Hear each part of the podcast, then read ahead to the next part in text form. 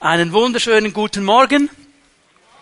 Schön, dass wir miteinander Gottesdienst feiern dürfen hier in unserem Lokal, aber auch allen denen, die zugeschaltet sind über den Livestream, ein ganz herzliches Willkommen. Ich habe vor dem Gottesdienst noch eine WhatsApp-Nachricht bekommen aus Deutschland von Leuten, die geschrieben haben, sie sind schon bereit und warten auf den Livestream. Und es hat mich einfach ermutigt zu wissen, es gibt viele Menschen, die verfolgen den Gottesdienst, über den Livestream oder über die YouTube-Videos, nicht nur aus der Schweiz, auch aus Deutschland, aus Österreich, aus anderen Ländern, auch euch ein ganz herzliches Willkommen. Und wir haben als Gemeinde, als Pfimi Bern Familie ja so ein paar ganz gute Traditionen. Und eine dieser guten Traditionen ist, dass wir jeweils den Muttertag und den Vatertag feiern. Und ich glaube, es ist eine ganz wichtige Tradition, gerade in der Zeit, in der wir uns befinden, wo in diesem ganzen Bereich von Vater, Mutter, Geschlechtern und so weiter so viele Dinge kursieren, so viel diskutiert wird und dass wir hier als Gemeinde auch immer wieder einen Punkt machen können. Und ich möchte das ganz kurz tun heute Morgen. Wieso, wieso machen wir das? Wieso feiern wir den Muttertag? Wieso feiern wir den Vatertag? Warum ist das wichtig? Möchte ein paar Gründe geben. Ein allererster Grund ist vielleicht der wichtigste, weil wir an die Schöpfungsordnung Gottes glauben weil wir an die Schöpfungsordnung Gottes glauben.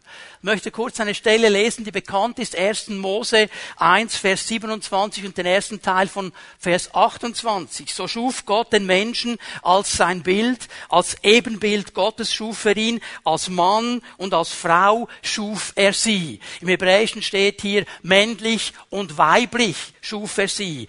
Gott segnete die Menschen und sagte zu ihnen, seid fruchtbar und vermehret euch. So mal diese ganz wichtige Grundaussage. Und hier macht Gott ein paar Dinge klar. Ich kann das nur ganz kurz betonen.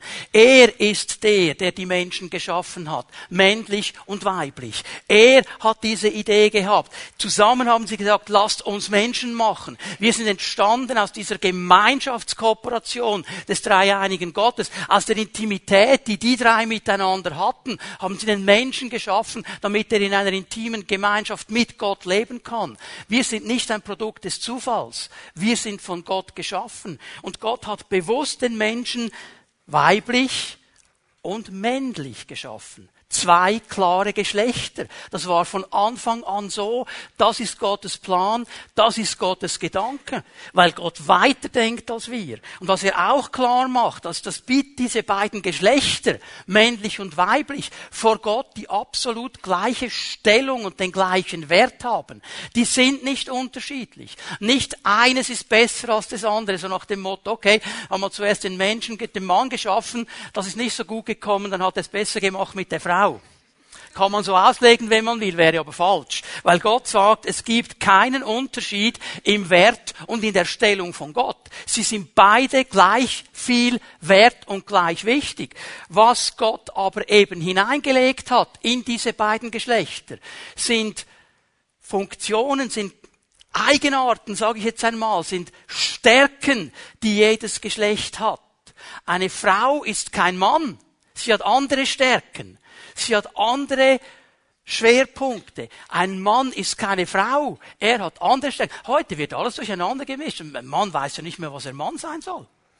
Und die Frau weiß nicht mehr, was eine Frau sein soll. Gott hat das klar gelegt und hat ihnen Aufgaben gegeben und gesagt, ihr beide zusammen, zusammen könnt ihr das packen. Zusammen. Weil wir wissen ja, jede Stärke ist immer auch eine Schwäche. Und umgekehrt. Aber wenn es zusammenkommt, übrigens, hast du schon mal gesagt, typisch Mann, typisch Frau. Ja, wieso sagen wir das? Überleg mal, warum wir es sagen.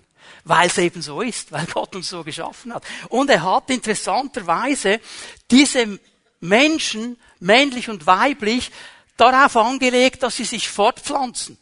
Ihr sollt fruchtbar sein. Ihr sollt euch vermehren. Ihr sollt Kinder zeugen, ihr sollt Nachfahren zeugen, ihr sollt euch vermehren. Er hat alles darauf angelegt. Und das geht mit weiblich und männlich, sonst wird es schwierig.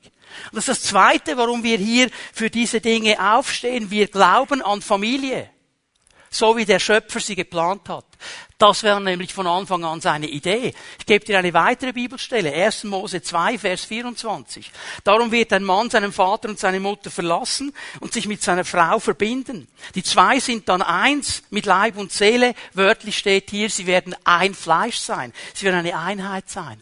Und hier zeigt mir das Wort Gottes etwas ganz Wichtiges.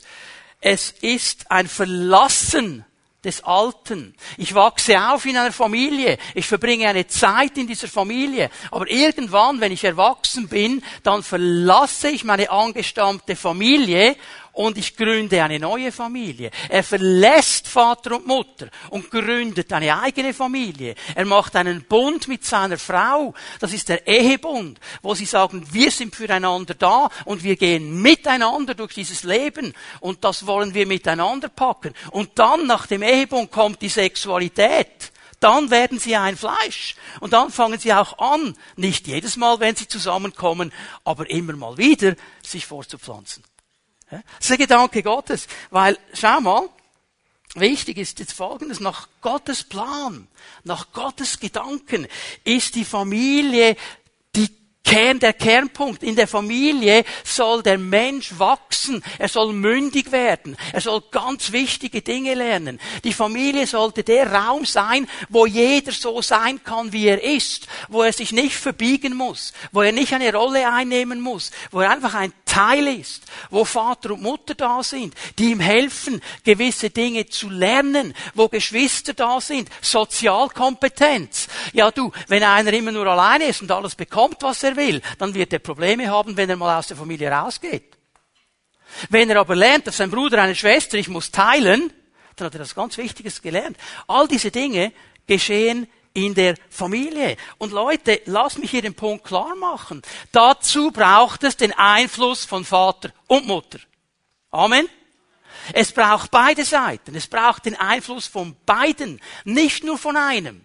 Von beiden. Es braucht Vater und Mutter. Und das Dritte, was ich hier betonen möchte, ganz kurz, weil ich dann ab 18. Juni eine Predigtserie nachschieben möchte, wo viele dieser Themen aufkommen werden. Ich möchte mit euch darüber reden, wie wir in dieser schwierigen Zeit, in dieser Endzeit, wie die Bibel sie nennt, überleben können. Das klingt jetzt ein bisschen negativ. Ich meine, Survival Guide, oder? Das heißt, ich möchte einfach vom Wort Gottes her uns ermutigen, wir müssen nicht den Kopf in den Sand stecken. Wir haben so viel Grund zur Hoffnung. Wir haben so viel Hoffnung und Mut. Wir haben so viel Zuversicht. Und da möchte Gott uns helfen und uns begegnen. Um was geht es mir? Drittens, ich sage hier, die Gemeinde Jesus soll aufstehen für die Werte und die Ethik, die Gott uns in seinem Wort zeigt. Das ist unsere Aufgabe. Wenn wir als Christen das nicht mehr machen in unserem Land, dann macht's niemand. Wir stehen für diese Werte und diese Ethik auf. Und ich meine, ihr alle habt es gemerkt, diese ganze Debatte, die jetzt im Moment läuft, auch wieder in den Medien, wird immer virulenter und immer gehässiger. Die Fronten verhärten sich immer mehr. Man kann nicht mehr normal über etwas sprechen. Wehe, du hast nicht die Meinung des Mainstreams. Dann bekommst du aufs Dach. Ein äh, Bundesrat, der jetzt mittlerweile zurückgetreten ist, hat sie mal gut gesagt vor einigen Monaten, man darf es Fang nicht mehr sagen. Man darf gewisse Dinge nicht mehr sagen. Aber die Bibel spricht sie an, weil sie wichtig sind. Und diese Worte, also diese Werte des Wortes Gottes, die werden angegriffen. Und damit werden Ordnungen Gottes zerstört. Und da wird Wissenschaft ausgehebelt. Weil die Ideologie sagt, so muss es sein, ist die Wissenschaft nichts mehr wert. Und Wissenschaftler, die das studiert haben sagen, aber es ist nicht so, die werden entlassen, rausgeschmissen, aus Universitäten raus, die dürfen nicht mehr reden. Da sind wir heute gelandet. Wir sind an einem Ort gelandet, hey, liebe Eltern, ich bete für euch. Ich bete für euch wie ein Weltmeister. Weil in der Schule werden unsere Kinder indoktriniert. So klein wie möglich schon, mit, mit Dingen, wo ich sage, hey, hallo. Spinnen wir jetzt? Und das kommt Vollgas. Und wir dürfen hier einfach stehen für die Werte Gottes. Und das sollen wir tun. Weil heute wird betont, es ist ein Gefühl. Wie fühlst du dich heute? Du kannst sein, was du dich fühlst. Du bist nicht, was du bist. Du bist das, was du fühlst. Ein bisschen einfach gesagt, ich weiß. Und eh ist eh alles nur anerzogen. Der Mann ist nur ein Mann, weil er so erzogen worden ist. Wenn man den als Frau erzogen hätte, wäre er eine Frau. Das ist die Grundidee. Ich sage, ein Mann ist immer ein Mann. Jemand hat mir mal die Geschichte erzählt, die haben gesagt, wir haben den Test gemacht. Wir wollten das testen mit unseren Boys. Wir haben ihnen keine Autos gekauft, als sie klein waren, so diese Spielzeugautos. Wir haben ihnen nur Puppen gegeben. Wir wollten sie quasi so als Frau sozialisieren. Das ging so lange gut, bis diese gute Mutter, die es ja gut gemeint hat, einmal ins Kinderzimmer kam und da waren die beiden Jungs mit ihren Puppen. Und die haben die Puppen genommen am Boden. Ja, wenn du kein Auto bekommst, nimmst du die Puppe. Okay. Aber was ist die Konsequenz dieser Sache? Warum stehen wir für diese Dinge? Die Identität des Menschen wird zerstört. Er weiß nicht mehr, was er ist. Er wird völlig verunsichert. Es gibt keine Sicherheit mehr. Man weiß nicht mehr, wer man ist. Und Gott hat so klar hineingesprochen. Wir haben es heute Morgen gesungen. Ich weiß, wer ich bin. Ja, weil Gott in mein Leben hineingesprochen hat. Die Auswirkungen auf das Mannsein, auf das Frausein, auf die Familie, auf die ganze Gesellschaft sind massiv. Massiv. Darum stehen wir für diese Dinge. Weil wir hier in einem Kampf drin sind, weil die Gesellschaft, die Kultur um uns herum, die versucht, diese Spannung durch Medien und durch Vorgaben zu steuern in eine bestimmte Richtung. Die sagen dir, was du sagen darfst und denken darfst und was nicht. Und das ist ein Riesenkampf. Eigentlich wollen uns die Medien erziehen. Erziehen in Richtung einer Ideologie. Und das geht schief. Ich möchte euch ein Bild zeigen. Das ein bisschen in diese Richtung geht. Das könnt ihr das mal. Das ist eine Banane. Wenn du einen Apfel siehst, bist du ein konservativer Christ. Das ist, was die Medien machen mit, im Moment. Du hast zu glauben, was wir dir sagen. Und wenn du etwas anderes siehst, bist du daneben. Dann wirst du in eine Ecke hineingestellt, dann wirst du irgendwo abgedrängt, mit dir diskutieren wir gar nicht mehr. Das ist eine Banane. Sehen doch alle, oder? Das ist die Spannung. Aber weißt du, was Gott uns sagt? Schreib dir die Stelle auf, 2. Timotheus 3,16. Das Wort Gottes, inspiriert vom Heiligen Geist, ist unser Erzieher. Das Wort erzieht uns zu einem Leben, wie Gott es möchte. Und darum betonen wir das Wort Gottes. Und wenn wir heute einen Vatertag feiern miteinander, dann wollen wir hineinschauen ins Wort Gottes. Und wir wollen mal hineinschauen, was sind so diese Männer nach dem Herzen Gottes? Was, was, was denkt Gott sich? Was können wir lernen voneinander? Und ich werde das so machen, wie ich es in den letzten Jahren immer gemacht habe. Hebräer 12. Vers 1 kannst du aufschlagen. Wir werden ihn auch gleich einbilden. Ich möchte euch dieses Bild noch einmal mitgeben. Hebräer 11 hat ja von dieser großen Wolke der Glaubenszeugen berichtet aus dem Alten Testament. Da werden sie alle genannt. Und jetzt switcht der Schreiber am Ende von Vers, äh, von Kapitel 11 zu Kapitel 12 auf ein Bild. Und er sagt, stellt euch mal vor, unsere Nachfolge ist wie ein Rennen, ein Langstreckenlauf. Wir sind in einem Stadion. Und die Leute, die beschrieben worden sind in Hebräer 11, die sind uns vorausgegangen. Die haben vor uns das Rennen gerannt. Und jetzt sind sie in der Herrlichkeit und jetzt stehen sie oder, oder sitzen, was immer sie machen da, in diesem Stadion. Es ist wie eine Fankurve. Weiß nicht, wie das bei, bei eBay heißt. Wie heißt die Fankurve bei eBay? Ostkurve. Ich kenne die Südkurve, aber die ist in Zürich. Okay. Darum habe ich jetzt nachgefragt. Also stell dir mal vor, Südkurve, Ostkurve, Nordkurve, was für Kurve, die stehen da.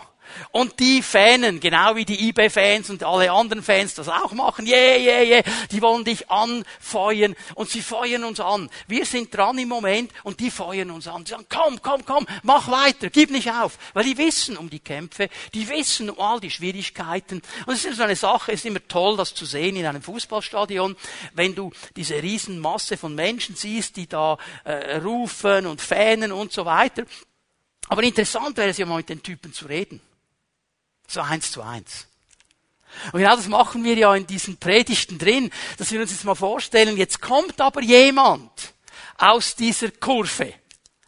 Und nicht mehr die ganze Gruppe schreit nur noch, sondern diese Person kommt an unsere Seite und dreht eine Runde mit uns. Und während sie das tut, während sie diese Runde mit uns dreht, lässt sie uns einen Einblick haben in ihr Leben. Sie haben den Lauf vollendet. Und jetzt kommen Sie eine Runde mit uns mit und sagen, schau mal, das ist das Prinzip, mein Lebensprinzip. Das ist das Wichtige, das ich gelernt habe. Und vor einigen Wochen haben wir am Muttertag eine Runde gedreht mit Miriam. Kann sich noch jemand erinnern? äh, Miriam, ist mit uns eine Runde gelaufen und weil heute Vatertag ist, kommt natürlich nicht eine Frau auf uns zu, sondern ein Mann. Und wenn wir uns mal vorstellen, der kommt jetzt von der Tribüne runter und wir sehen relativ schnell, ist ein älterer Mann, hat schon einiges an Lebenserfahrung, ist nicht mehr der Jüngste, aber er kommt trotzdem mit einem sehr sicheren Schritt und dieser Mann hat etwas, das siehst du von weitem. Er, er, er strahlt so eine Würde aus, eine ganz spezielle Würde. Und du merkst, wow, wow, wow, wow, wow, das ist ein ganz spezieller Mann, muss ernst nehmen, was der zu sagen hat. Sein Name ist Mose. Mose. Ja, ich meine, wenn wir vor ein paar Wochen mit seiner großen Schwester eine Runde gedreht haben, geben wir dem kleinen Bruder auch noch eine Chance. Mose kommt auf uns zu, der Mann, mit dem Gott von Angesicht zu Angesicht gesprochen hat, wie mit einem Freund. Und wenn ich nur schon das sage, ich weiß, den Bibelkenner unter uns, die fangen schon an zu überlegen, was könnte der uns alles sagen? Boah, der könnte etwas über Berufung sagen. Und wir denken an den brennenden Busch. Der könnte etwas über Glauben sagen. Und wir denken an das Meer, das geteilt worden ist. Und er könnte so viele, oh, der könnte uns Leiterschaftsprinzipien mitgeben. Der hat dieses ganze Volk ja geleitet. Bei diesem Mann kann man wirken. Und was ist wohl geschehen auf diesem Berg? Als er einfach so diese 40 Tage da oben war, mit dem Herrn alleine, oh, da könnte er uns Einsicht geben. Das wäre völlig genial. Und jetzt erstaunt es uns, dass dieser Mann einfach mal eine längere Zeit neben uns herläuft, ohne etwas zu sagen. Sag doch etwas. Und plötzlich nach einiger Zeit dreht er sich uns zu und er sagt uns Folgendes. Lass dein Leben nicht von Sicherheitszonen bestimmt sein, sondern vom Glauben. Lass dein Leben nicht von Sicherheitszonen bestimmt sein, sondern vom Glauben. Das hätten wir jetzt nicht erwartet. Aber er sagt uns noch etwas. Er sagt, schau mal, jede Biografie, jede Biografie, meine, deine, ist angefüllt mit Herausforderungen. In jedem Leben gibt es Herausforderungen. Und ich möchte diese Herausforderungen in zwei Kategorien einteilen. Die, die wir angenommen haben und die, die wir nicht angenommen haben. Die, die wir im Glauben angegangen sind und die, die wir nicht angepackt haben, weil wir lieber in unserer Sicherheitszone geblieben sind. Und jetzt sagt uns Mose etwas. Und das hat mich bewegt. Er sagt uns, über mein Leben würde niemand reden, wenn ich meine Sicherheitszone nicht verlassen hätte. Über mein Leben würde man heute nicht mehr sprechen, wenn ich einfach geblieben wäre, wo ich war. Aber ich habe die Sicherheitszone verlassen. Ich habe einen Schritt des Glaubens gemacht, aus dieser Zone heraus. Und von diesem Moment an hat sich mein Leben völlig verändert. Und die nächsten, letzten und besten 40 Jahre meines Lebens waren ein Leben im Glauben, wo ich immer wieder herausgefordert bin. Und Mose möchte mit uns über diese Dinge sprechen heute Morgen. Und er möchte ein bisschen uns etwas sagen über diese Schritte des Glaubens, die auch wir immer wieder nehmen dürfen. Ich sage jetzt bewusst nicht müssen. Wir dürfen. Gott ermutigt uns, ihm zu vertrauen, ihm zu glauben. Die große Lebenslektion dieses Mannes ist Glauben gegen Sicherheit. Was gewinnt die Oberhand? Ich möchte mit euch hineinlesen in 2. Mose 3. Wir lesen in diese bekannte Erzählung hinein und ich möchte ein paar Punkte mit euch teilen. Als der Herr sah, dass Mose sich dem Feuer näherte, rief er ihm aus dem Dornbusch zu, Mose, Mose. Ja bitte, fragte Mose. Was ist hier geschehen? Mose ist mittlerweile angelangt in der Wüste. Er hat seine Frau kennengelernt, die Tochter des Jethro, hat da hineingeheiratet und wurde Schafhirte. Und ist jetzt unterwegs in der Wüste, 40 Jahre lang, sagt uns die Bibel, hat er Schafe gehütet. In der Wüste. Und jetzt geschieht in dieser Wüste etwas, ein Busch fängt an zu brennen. Das ist eine ganz normale Sache. In der Wüste geschieht das immer und immer wieder. Aber an diesem Busch war etwas Spezielles. Das hat Mose gesehen. Wenn es einfach ein Busch gewesen wäre, hätte er gesagt, Peanuts. Geschieht jeden Tag. Aber dieser Busch hat gebrannt, ohne zu verbrennen. Normalerweise verbrennt ein Busch, wenn er brennt. er hat gebrannt, ohne zu verbrennen. Und er hat das offensichtlich eine gewisse Zeit beobachtet und gemerkt, das brennt zwar, da ist ein Feuer, aber dieses Feuer verzehrt gar nichts. Der Busch ist immer noch da. Und darum geht er hin. Und als er hinkommt an diesen Busch, spricht ihn aus dem Busch die Stimme Gottes an. Mose, Mose. Und ich meine, seine Reaktion ist ja goldig. Ja, bitte. Ich weiß nicht, wie du reagiert hättest, wie ich reagiere. Gehst auf einen Busch und plötzlich spricht der Busch mit dir. Komm nicht näher, befahl der Herr. Zieh deine Schuhe aus, denn du stehst auf heiligem Boden. Und er hat schon mal gemerkt, hier spricht eine ganz spezielle Stimme zu mir. Hier kann ich nicht einfach weitergehen. Ich kann nicht näher kommen. Ich muss meine Schuhe ausziehen. Und dann sagte er, Vers 6, ich bin der Gott deiner Vorfahren. Der Gott Abrahams, Isaaks und Jakobs. Hier im Hebräischen ist eine dreifache Aussage. Er sagt ganz bewusst, ich bin der Gott Abrahams, ich bin der Gott Isaaks, ich bin der Gott Jakobs. Die Deutschen in der Übersetzung machen es ein bisschen ähm, zusammengefasst, ich bin der Gott vom von. Er betont, von jedem dieser drei bin ich Gott. Ich bin der Gott deiner Vorfahren. Ich bin der Gott aus deiner Geschichte. Der Gott, von dem du sicher schon gehört hast. Da verhüllte Mose sein Angesicht, denn er fürchtete sich, Gott anzuschauen. Diese Situation hat alles für diesen Mann verändert. Es hat ihn herausgefordert, eine Sicherheitszone zu verlassen und Schritte des Glaubens zu tun, die die nächsten 40 Jahre seines Lebens prägen werden. Dieser eine Moment an diesem Busch. Und das entscheidende, der entscheidende erste Schritt, das Verlassen der ersten Sicherheitszone, die ihm bewusst geworden ist, hat die Türe geöffnet für ein Leben des Glaubens, für eine Herausforderung des Glaubens dieses Mannes. Und wir müssen uns einen Moment vergegenwärtigen, woher dieser Mann kommt. Und während wir darüber nachdenken, schaut er dich an und mich an und sagt, und übrigens, dieser Glaubensschritt hat mir die Türe geöffnet zum kostbarsten, zum schönsten, zum wertvollsten, zum gewaltigsten, das ich jemals bekommen habe. Nein, nicht der Stab. Die Freundschaft zu Gott. Meine Beziehung zum Gott, der alles geschaffen hat. Wie ein Freund konnte ich mit, ihm begegnen. Und weißt du, was ich so cool finde? Im Neuen Testament, als Jesus sagt zu seinen Jüngern, ich nenne euch nicht mehr Sklaven, ich nenne euch Freunde. Freunde. Hey, wenn du hier bist heute Morgen sagst, boah, ich möchte auch ein Freund Gottes sein. Die Bibel sagt dir wie, indem du Jesus als deinen Herrn und Erlöser anerkennst und in dein Leben einlädst. Sagst, ich möchte dein Freund sein. Ich möchte dich kennen. Darfst du heute Morgen tun. Und das ist die spannendste, schönste, genialste Beziehung. Und jetzt hat Mose aber etwas gelernt. Das ist zuerst diese Sicherheitszone. Und ich möchte, können wir uns mal vorstellen, wie eine Sackgasse. Also diese Sicherheitszone hatte drei Mauern. Drei Mauern bilden wie eine Sackgasse. Da war der drin. Ich möchte euch die drei Mauern zeigen, mit denen haben wir auch zu kämpfen. Die erste Mauer ist die Mauer der Vergangenheit. Jeder von uns hat eine Vergangenheit. Und vieles an unseren Sicherheitszonen, die wir uns gebaut haben, gerade wir Männer, hat zu tun mit der Vergangenheit. Mit unserer Biografie. Wo kommen wir her? Wo kommt dieser Mann her?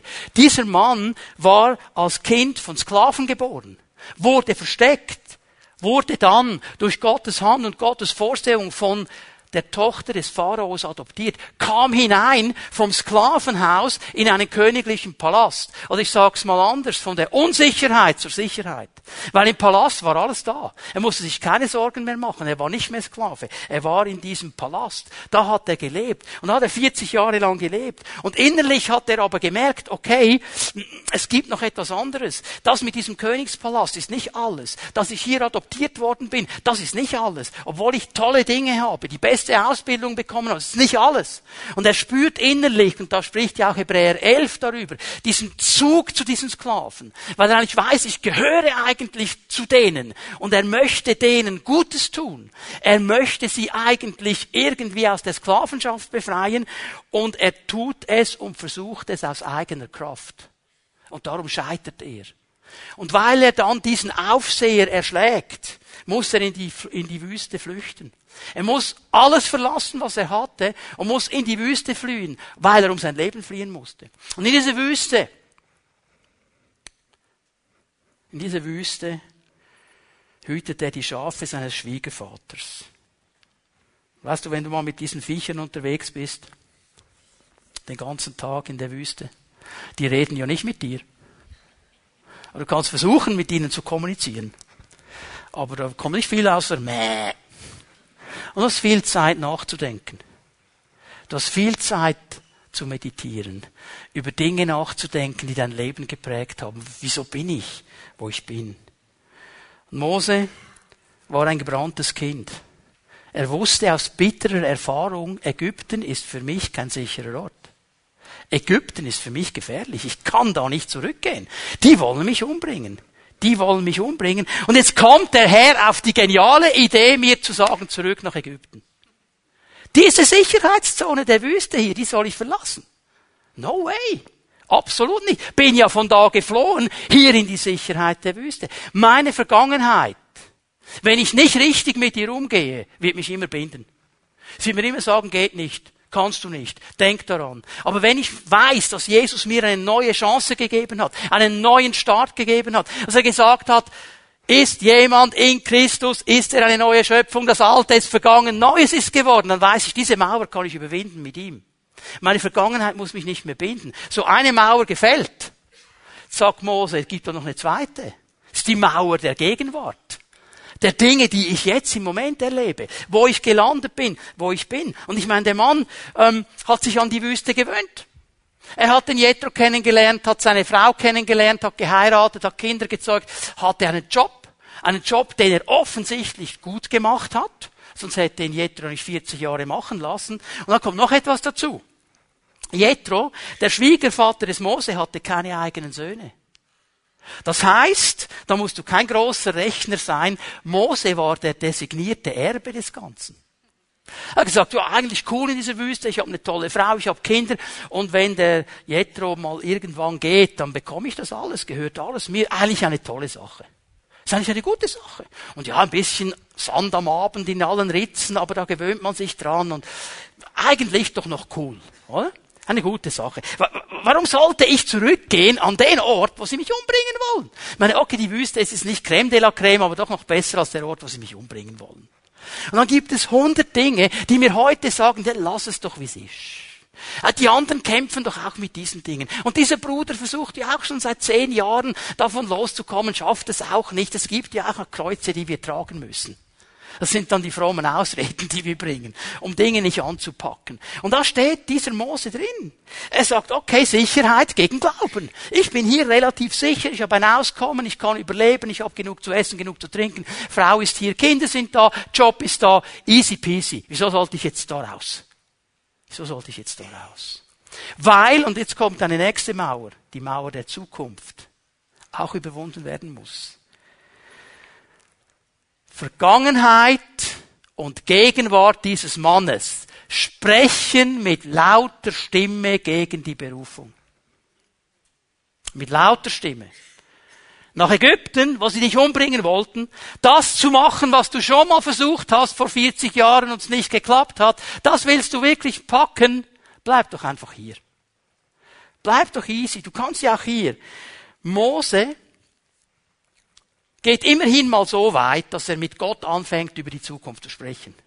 Er sagt nicht, komm, komm heruf und geht weiter. Er diskutiert mit ihm. Das ist schon mal eine interessante Sache. Ich möchte hier noch einmal den Punkt machen, der mir wichtig ist. Meine Sicht auf die Zukunft ist geprägt von meiner Biografie, sprich von meiner Vergangenheit und meiner Gegenwart. Was ich in der Gegenwart und in der Vergangenheit erlebt habe, was mich geprägt hat, das wird auch meine Zukunft prägen. Das ist mein Denken. Wenn ich aus diesem Denken aber nicht rauskommen kann und sagen kann, Gott kann Dinge möglich machen, von denen träume ich nur, dann werde ich stehen bleiben. Aber es braucht einen Schritt des Glaubens. Jetzt geht die Diskussion los. Wir lesen mal ein bisschen hinein. Kapitel 3, Vers 11. Mose entgegnet, ich soll zum Pharao gehen und die Israeliten aus Ägypten führen. Wer bin ich schon? Wer bin ich schon? Also neben dieser ganzen Stimmung hier, dass er sagt, boah, da reingehen, wo ich Todesgefahr habe, das zu machen, was ich schon mal versucht habe, nicht geklappt hat. Hey, ich bin eine kleine Nummer, ich bin eigentlich niemand. Und Gott sagt im Vers 12, schreib dir das auf, der wird nicht erscheinen auf den Leinwänden, den kannst du dann zu Hause lesen. Du hast recht, du bist eine kleine Nummer, aber ich bin mit dir. Das ist die Antwort Gottes, ich bin mit dir. Er sagt nicht, nein, du bist jemand, er sagt, ich bin mit dir. Leute, wir müssen mal aufhören, das Gefühl zu haben, wir seien die Power Rangers. Oder was es noch alles gibt, Guardians of the Galaxy und was immer dir jetzt gefällt. Vergiss es. Wir sind gar nichts, er ist alles. Aber wenn er mit uns ist, dann wird aus diesem Nichtsnutz ein Held. Aus dieser Versagerin eine Königin. Verstehen wir das? Er sagt ihm nicht, oh, aber Mose, heute würden wir sagen, oh, nein, du bist gut, du bist toll, du bist so genial, du hast so viele Fähigkeiten, oh, oh. Und dann würden wir alle noch eine Welle machen. Gott sagt, ja, das ist recht, aber ich bin dabei. Also wenn schon eine Welle für ihn, verstehen wir das? Gott nimmt das ernst, sagt, aber ich bin da. Hey, du musst es nicht selber machen. Jetzt denken wir, okay, also wenn, ich weiß nicht, wenn Gott dir das sagen würde, so aus dem brennenden Busch sagt, hey, ich komme mit. Dann wir sagen, okay, Rucksack packen und ab. Mose war ein bisschen anders, Vers 13. Er erwiderte, hm, wenn ich zu den Israeliten komme und ihnen sage, der Gott eurer Vorfahren hat mich zu euch geschickt und sie mich fragen, wie heißt er denn? Was soll ich ihnen dann sagen? Der Mann ist ja geprägt. Und in Ägypten hat es ja verschiedene Götter gehabt und jeder hat einen Namen gehabt und jeder ein Spezialgebiet. Und jetzt spricht ihn da jemand an, der sagt, ich bin der, der, der Gott deiner Vorfahren aus einem brennenden Busch. Ja, was soll ich den Israeliten sagen? Der brennende Busch hat zu mir gesprochen. Was ist dein Name? Was ist dein Name? Vers 14, jetzt kommt diese ganz interessante ähm, Aussage, dieser Vers 14, den kann man fast nicht auf Deutsch übersetzen. Äh, ich versuche es mal so aus dem Hebräischen, ich bin der Seiende. Der Seiende. Was heißt das? Ich war, ich bin und ich werde sein. Ich bin der ewige Gott. Darum hat er vorher betont, ich bin der Gott Abrahams, der ist ja gestorben. Ich bin der Gott Jakobs, ist ja gestorben. Ich bin der Gott Isaaks, ist auch gestorben. Aber er sagt immer, ich bin ihr Gott, weil Gott in einer anderen Dimension lebt. Und er sagt, dieser Gott, der schon immer war, der immer ist und immer sein wird, der kommt mit. Also nicht irgendeiner, der da mitkommt, sondern es ist der, der alles gemacht hat. Der, der über allem steht. Der, der die Zeiten in der Hand hält. Der kommt mit dir mit. Das sollst du ihnen sagen. Jetzt würden wir sagen, boah, okay, jetzt aber, das ist genug. Für Mose noch nicht. Kapitel 4, Vers 1. Was ist, wenn sie mir nicht glauben und nicht auf mich hören, sondern behaupten, der Herr ist hier gar nicht erschienen? Was ist dann? Was mache ich dann? Ah, Gott ist so cool. Schaut ihn an sagt, Mose, was hast du in der Hand? Hirtenstab. Hirtenstab. Und dieser Stab, und das wusste Mose, viel besser als wir es heute wissen, ist ein Bild auf Autorität. Und er zeigt ihm, indem er sagt, wirf ihn zu Boden, wird zu einer Schlange, pack ihn wieder, wird wieder zum Stab. Zeigt ihn, wer diesem Stab Autorität gibt. Nämlich der Gott, der gesagt hat, ich bin mit dir und ich bin der Seiende. Ich gebe dir auch die Autorität. Und damit du, mein Lieber, das nie vergisst, hast du den Stab in der Hand. Und du hast ihn jeden Tag in der Hand. Wir vergessen das so oft, dass Gott die Autorität gegeben hat. Das war ihm aber immer noch nicht genug sagt folgendes im Vers 10. Ach Herr, hm, jetzt fängt er an löhnen, oder? Ach Herr, ich bin kein guter Redner. Das war ich noch nie. Und auch jetzt, wo du mit mir, deinem Diener, redest, ist es nicht besser geworden. Meine Worte sind unbeholfen und schwerfällig. Was wurde aus dieser Aussage schon alles gemacht? Mose hatte einen Sprachfehler, er hat gestohlen und so weiter. Das steht hier alles nicht. Ich sage euch, um was der Gedankengang ist im Hebräischen, ist folgender. Er wusste eines ganz genau, wenn er nach Ägypten geht, wenn er vor dem Pharao steht, dann muss er rhetorisch 1a drauf sein und zwar auf Ägyptisch. Das ist die Sprache, die man spricht in diesem Land. Und er wusste genau, das kann ich nicht mehr. Wer von euch hat Französisch gehabt in der Schule? Wer hat es noch gebraucht nach der Schule? Alle anderen, könnt ihr es noch? Ja, du hast doch mal gelehrt. Ja, der war schon 40 Jahre in Ägypten, jetzt war er aber 40 Jahre bei den Schafen. Und sein Ägyptisch hatte so einen Mäh-Einschlag. Und er wusste ganz genau, ich kann gar nicht artikulieren vor diesem Pharao. Wie will dieser Typ mir glauben, wenn ich in meiner Hirtenkleidung komme, direkt aus der Wüste, voller Sand, sonnengebräunt, mit einer Sprache, die niemand versteht? Das wollte er sagen. Und die Antwort Gottes, Vers 11 und die folgenden, ist eigentlich die, er sagt, ich bin der Schöpfer. Mir ist nichts unmöglich. Ich habe den Mund gemacht. Ich kann dich sprechen lassen. Ich habe das Ohr gemacht. Ich bin der Schöpfer. Mir ist nichts unmöglich. Interessanterweise begegnet Mose diesem Reden Gottes mit Ablehnung. Der Herr nimmt alle Einwände erst. Er nimmt alle Einwände ernst. Und weißt du, was mir aufgefallen ist? Wir sind genauso. Wenn Gott uns etwas sagt, verlasse deine Sicherheitszone. Eins, zwei, drei, vier, fünf, sechs, sieben, acht. Und wir haben sofort alle Gründe, warum es nicht geht. Gott nimmt das sogar ernst. Und er begegnet uns, weil er uns locken möchte in diesen Glauben hinein. Er möchte Mose helfen, er möchte mir helfen, er möchte dir helfen, diese Herausforderung der Vergangenheit, der Gegenwart und der Zukunft zu packen mit ihm zusammen. Nicht aus eigener Kraft, mit ihm zusammen. Durch die Kraft des Heiligen Geistes, durch seine Gegenwart. Gott tut dies mit zwei Dingen. Das sieht man hier gut bei diesem Mose. Er tut es durch sein Wort. Er redet einfach zu ihm. Leute, wir sind heute an einem Punkt angekommen, wo vielen Christen das nicht mehr genügt. Ich habe noch gelernt, Gott hat es gesagt, das macht es klar und so ist es.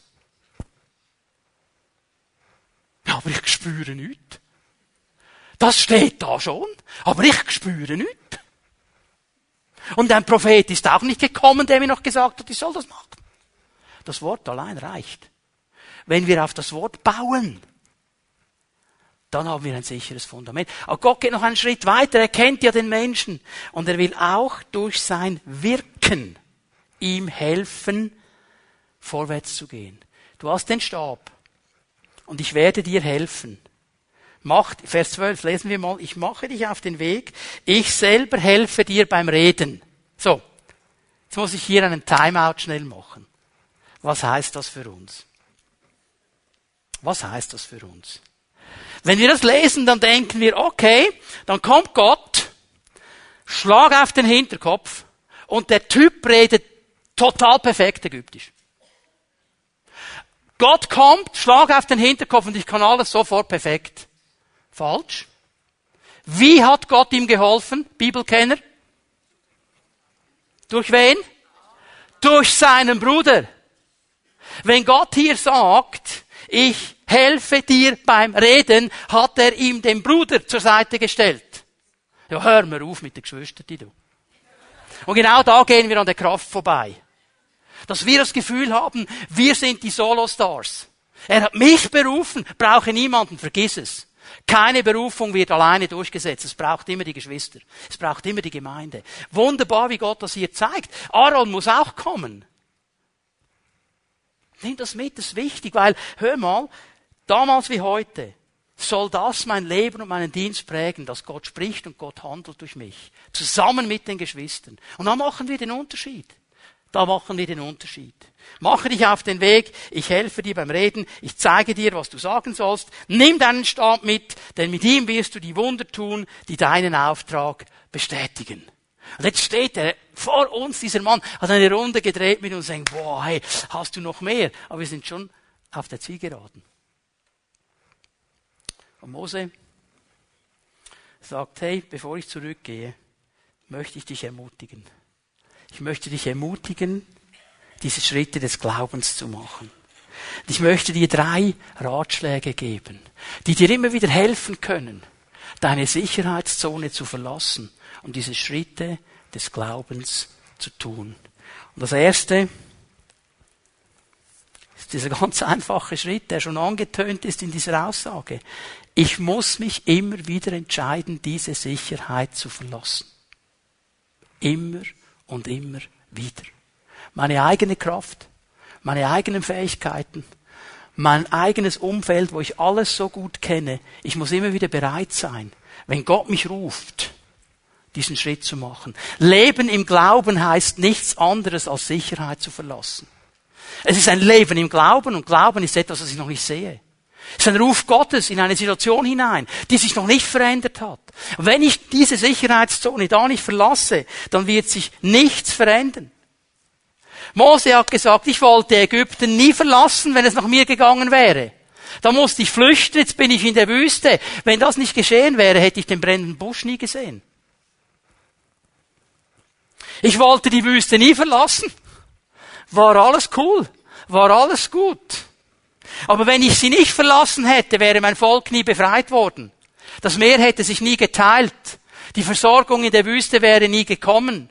Ich habe immer wieder diese Sicherheitszonen verlassen müssen, damit etwas geschehen kann. All die tollen Dinge, all die genialen Dinge, in die, die wir lesen in der Bibel. Noah. Dann, boah, hey, der Kahn, den er gebaut hat, und so cool und kein Regen. Finden wir alles total cool, oder? Aber weißt du was?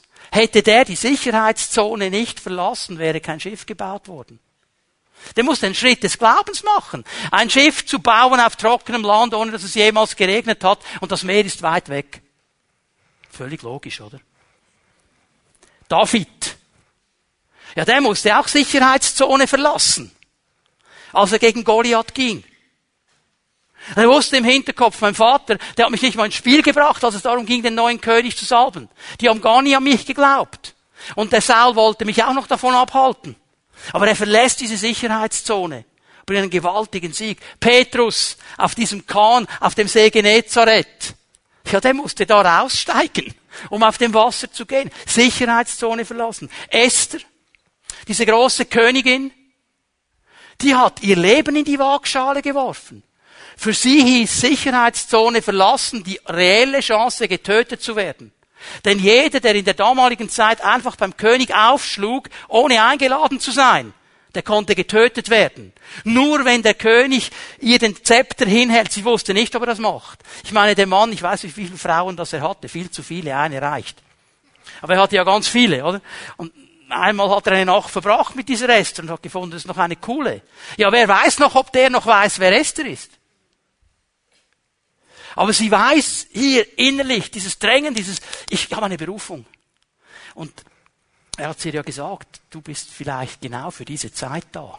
Nur für diesen einen Moment, um dein Volk zu retten. Und sie geht. Sie verlässt die Sicherheitszone. Maria, die Mutter von Jesus. Teenager. Du wirst schwanger vom Heiligen Geist. Ja. Sicherheitszone verlassen. Die hat damit gespielt, dass sie ihre ganze soziale Sicherheit aufgibt die musste damit rechnen, dass ihre Familie sie rauswirft. Sie hat es gemacht. Sie war bereit, diese Schritte des Glaubens zu tun. Das ist die Herausforderung, die wir immer haben. Nach, im, im Rückblick sagen wir, wow, das ist so cool, so cool. Aber denk mal daran, die Leute mussten ihre Sicherheitszone verlassen. Aber das möchte ich auch erleben. Bist du bereit, die Sicherheitszone zu verlassen? Das ist das Leben des Glaubens. Paulus macht es klar, Römer 1, Vers 17. Gottes Gerechtigkeit wird im Evangelium, das ist hier mit ihm gemeint, geoffenbart. Was ist die Gerechtigkeit Gottes? Aus Glauben zum Glauben. Also hier ist es interessant, dass er sagt, er sagt, der Startpunkt, um in dieser Gerechtigkeit, in diesem Leben mit Gott zu stehen, ist Glauben. Okay? Du musst glauben, vertrauen, dass Gott am Kreuz von Golgatha durch Jesus Christus den Weg für dich freigemacht hat. Du musst ihm vertrauen, dass wenn du dich entscheidest, diesen Weg zu gehen, Jesus als Herrn anzunehmen, dass du gerettet wirst, okay? Aus Glauben. Aber dann hört es nicht auf. Paulus sagt es schön hier, aus Glauben zum Glauben. Man müsste es wörtlich übersetzen. Aus dem Glauben hinaus in den Glauben hinein. Das heißt, jetzt in diesem Moment, wo ich durch den Glauben die Sicherheitszone verlasse, jetzt bin ich da drin. Und jetzt wird mein Leben geprägt sein durch Glauben. Durch Schritte des Glaubens. Und darum schließt er ab mit dem alttestamentlichen Zitat, der Gerechte wird aus Glauben leben. Das würde Mose uns sagen. Sei immer wieder bereit die Sicherheitszone zu verlassen. Und er würde noch etwas sagen. Er würde sagen, und das muss ich dir erklären, dass das Verlassen der Sicherheitszone immer mit Zerbruch zu tun hat. Und wenn das nicht geschieht, wird kein Wachstum in dein Leben kommen. Sicherheit, Zerbruch und Wachstum gehören zusammen. Wir alle wollen wachsen. Wir alle wollen stark werden. Jeder möchte ein Glaubensheld sein. Gutes Anliegen. Aber es bedeutet Sicherheit, auf die Seite zu leben und bereit sein, zerbrochen zu werden. Das ist, was die Bibel uns nicht nur durch das Leben des Mose lernt, sondern immer und immer wieder. Durch das Verlassen der Sicherheit in Ägypten ist in ihm etwas zerbrochen. Er hat nämlich gesagt, ich wollte das aus meiner eigenen Kraft tun. Ich wollte das aus meiner eigenen Kraft tun. Und das ist zerbrochen, musste fliehen. Ist zerbrochen. Und die Zeit in der Wüste, hat meine eigene Sicherheit, meine eigene Stärke zerbrochen. Ich hatte, ich hatte Zeit nachzudenken. Warum wird über diesen Mann gesagt, ich gebe euch einfach die Stelle hier, 4. Äh, Mose 12, Vers 3, dass er der demütigste und bescheidenste Mensch, der sanftmütigste Mensch war auf der Welt. Warum wird das gesagt? Weil er 40 Jahre in diesem Zerbruch der Wüste auch lebte und sich Gedanken darüber gemacht hat. Das ging doch dem nicht einfach vorbei. Er hat noch etwas verstanden warum das so wichtig ist. Jakobus 4, Vers 6. Weil Gott gnädig ist, gibt er uns immer mehr Kraft, solchen Begierden zu widerstehen, solchen Kämpfen zu widerstehen, solchen Herausforderungen zu widerstehen. So heißt es auch in der Schrift, Gott stellt sich dem Stolzen entgegen, dem Demütigen aber schenkt er Gnade. Gott stellt sich den Leuten entgegen, die sagen, packe ich aus eigener Kraft, habe ich alles im Griff, kann ich machen.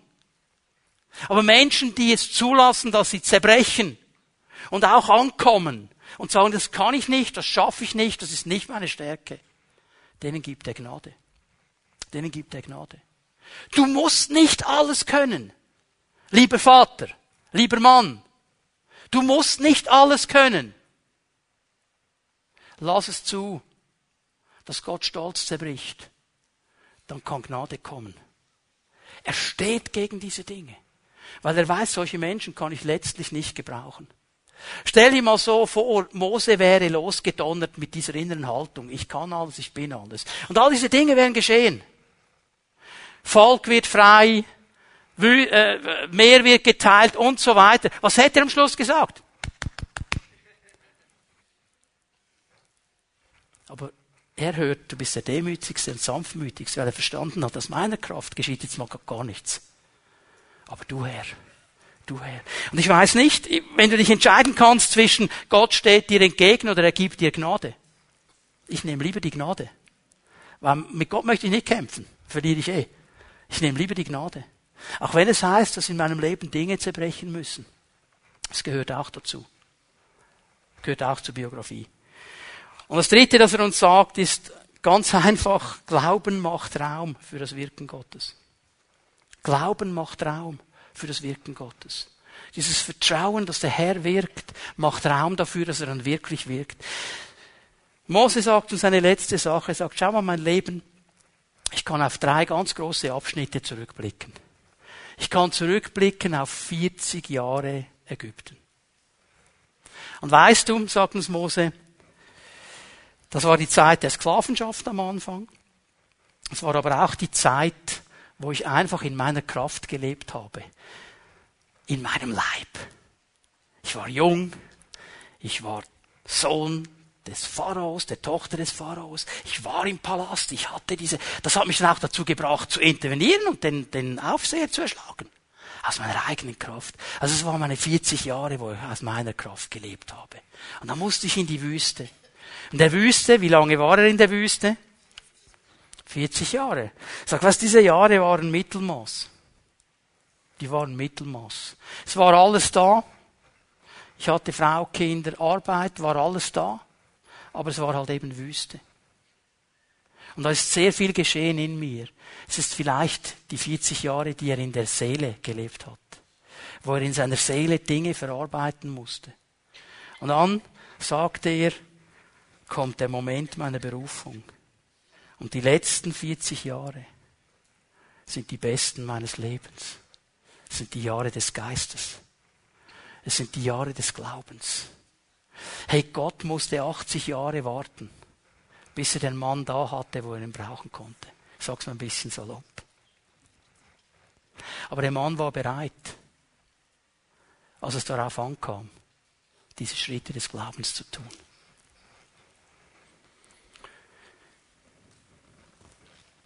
Das sind diese Momente, wo wir vor dieser Glaubensherausforderung stehen.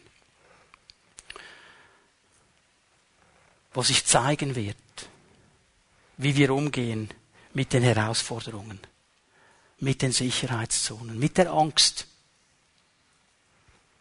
Meinst du, Noah hatte nie mit Angst zu kämpfen? Ja, wenn ich jetzt diesen ganzen Kahn baue und das Zeugs kommt doch nicht. Dann habe ich so viele Jahre verplampert, es steht da ein Schiff irgendwo auf dem Feld ohne Wasser. Unsicherheit, Stolz, Zweifel, eigene Stärke. Weißt du, ich bin gespannt, dann mit Esther zu reden. Wenn wir mal am selben Ort sind. Sagen, du kannst mir mal erzählen, was ist dir durch den Kopf gegangen von dem Moment, wo du dich aufgemacht hast aus deinen Gemächern auf dem Weg zum König? Was hast du überlebt? Was hast du überlegt? Sie hat nicht gepfiffen, yeah, easy peasy, mach ich schnell. Weil die Chance, dass sie umgebracht wird, war absolut real. Was machen wir in solchen Momenten? Vertrauen wir auf unsere eigenen Stärken? Oder werfen wir uns mit allem, was wir haben, auf den Herrn? Und vertrauen wir ihm? 40 Jahre, sagt Mose, im Dienst Gottes. Das waren die Jahre des Überflusses. Die Jahre des Geistes. Es waren die besten Jahre meines Lebens. Es waren die produktivsten Jahre meines Lebens, die erfülltesten, weil ich da war, wo Gott mich haben will. Und es ist interessant, wenn du in die Bibel hineinschaust, über diese 40 Jahre wird viel mehr gesagt als über die 80 vorher. Weil das waren die wesentlichen. Aber es fing damit an, die Sicherheitszone zu verlassen. Einmal, zweimal, dreimal, immer und immer wieder. In diesem Wissen, Gott ist mit mir. Gott hat mich gerufen. Ich musste an diese Ermutigung denken, die wir haben dürfen. Hebräer 12, Vers 2, der erste Teil. Wir haben etwas, das Mose so nicht hatte. Wie laufen wir diesen Lauf? Das ist der Gedanke, dies tun wir, den Lauf zu laufen. Wie laufen wir den? Mit diesen Herausforderungen immer wieder eine Sicherheitszone zu verlassen. Wie laufen wir ihn? Indem wir unsere Augen auf Jesus gerichtet halten. Von dem unser Glaube vom Anfang bis zum Ende abhängt. Und wenn wir das immer wieder uns klar machen, ist dieser Jesus, der gesagt hat, ich bin derselbe, gestern, heute, in alle Ewigkeit, mit uns ist. Wie die Beziehung mit ihm aufbauen und vertiefen und dranbleiben, seine Stimme verstehen und wissen, wenn ich jetzt einen Schritt des Glaubens mache. Was wusste Petrus, als er das Schiff verließ? Wer hat auf ihn gewartet? Jesus war schon da. Er hat ihn gesehen. Das Problem heute, wir sehen ihn so nicht. Aber es ist genau das Bild. Weißt du, dass Jesus schon da ist? Könnt ihr euch erinnern, ihr Eltern, Väter, als die Kinder die ersten Schritte gemacht haben? Was haben wir gemacht? Und wie waren wir stolz, wenn er nur einen Schritt gemacht hat. Wow! Jesus ist genauso. Er schaut dich an heute Morgen. Komm, komm, komm aus der Sicherheitszone. Komm, komm, komm. Und ich weiß ganz genau, wenn ich das jetzt sage, ich mache hier nicht ein Spiel. Denkst vielleicht macht er noch Theater hier vorne. Nein. Ich weiß, dass es hier Leute gibt heute Morgen. Gott hat dir jetzt schon genau gesagt, was die Sicherheitszone ist. Nur diesen Blick hast du noch nicht gesehen. Das erwartet. Er wartet auf dich. Und was es braucht, ist ein Schritt des Glaubens. Tu ihn heute Morgen. Tu ihn heute Morgen. Lass uns aufstehen miteinander. Ich bitten, dass die Lobpreiser nach vorne kommen und Jesus noch einmal anbeten, noch einmal die Ehre geben und wir machen das heute Morgen ganz praktisch und einfach. Wenn du hier bist, Gott hat zu dir gesprochen. Er hat dich herausgefordert, deine Sicherheitszone zu verlassen einen Schritt des Glaubens zu tun, dann mach doch das ganz praktisch. Wenn wir Jesus jetzt anbeten, komm aus deiner Reihe, stell dich hier vorne hin. Stell dir vor, hier wäre der brennende Busch. Stell dir vor, hier wäre Jesus, der so auf dich wartet, was immer für dich besser passt. Komm ihm entgegen, sag, Herr, hier bin ich. Hier bin ich. Ich bin bereit. Zeig mir meinen Stab. Zeig mir meine Hilfe. Zeig mir, aber ich bin bereit. Und indem du diesen Schritt machst, ganz praktisch, hast du in der unsichtbaren und der sichtbaren Welt klar gemacht, ich bin jemand, der die Sicherheitszone verlassen will. Lass uns Jesus anbeten und wenn du das möchtest heute Morgen, komm hier nach vorne, stell dich vor den Herrn an, auf, bete ihn an, preise ihn und er wird anfangen zu wirken, schon wenn wir ihn anbeten hier.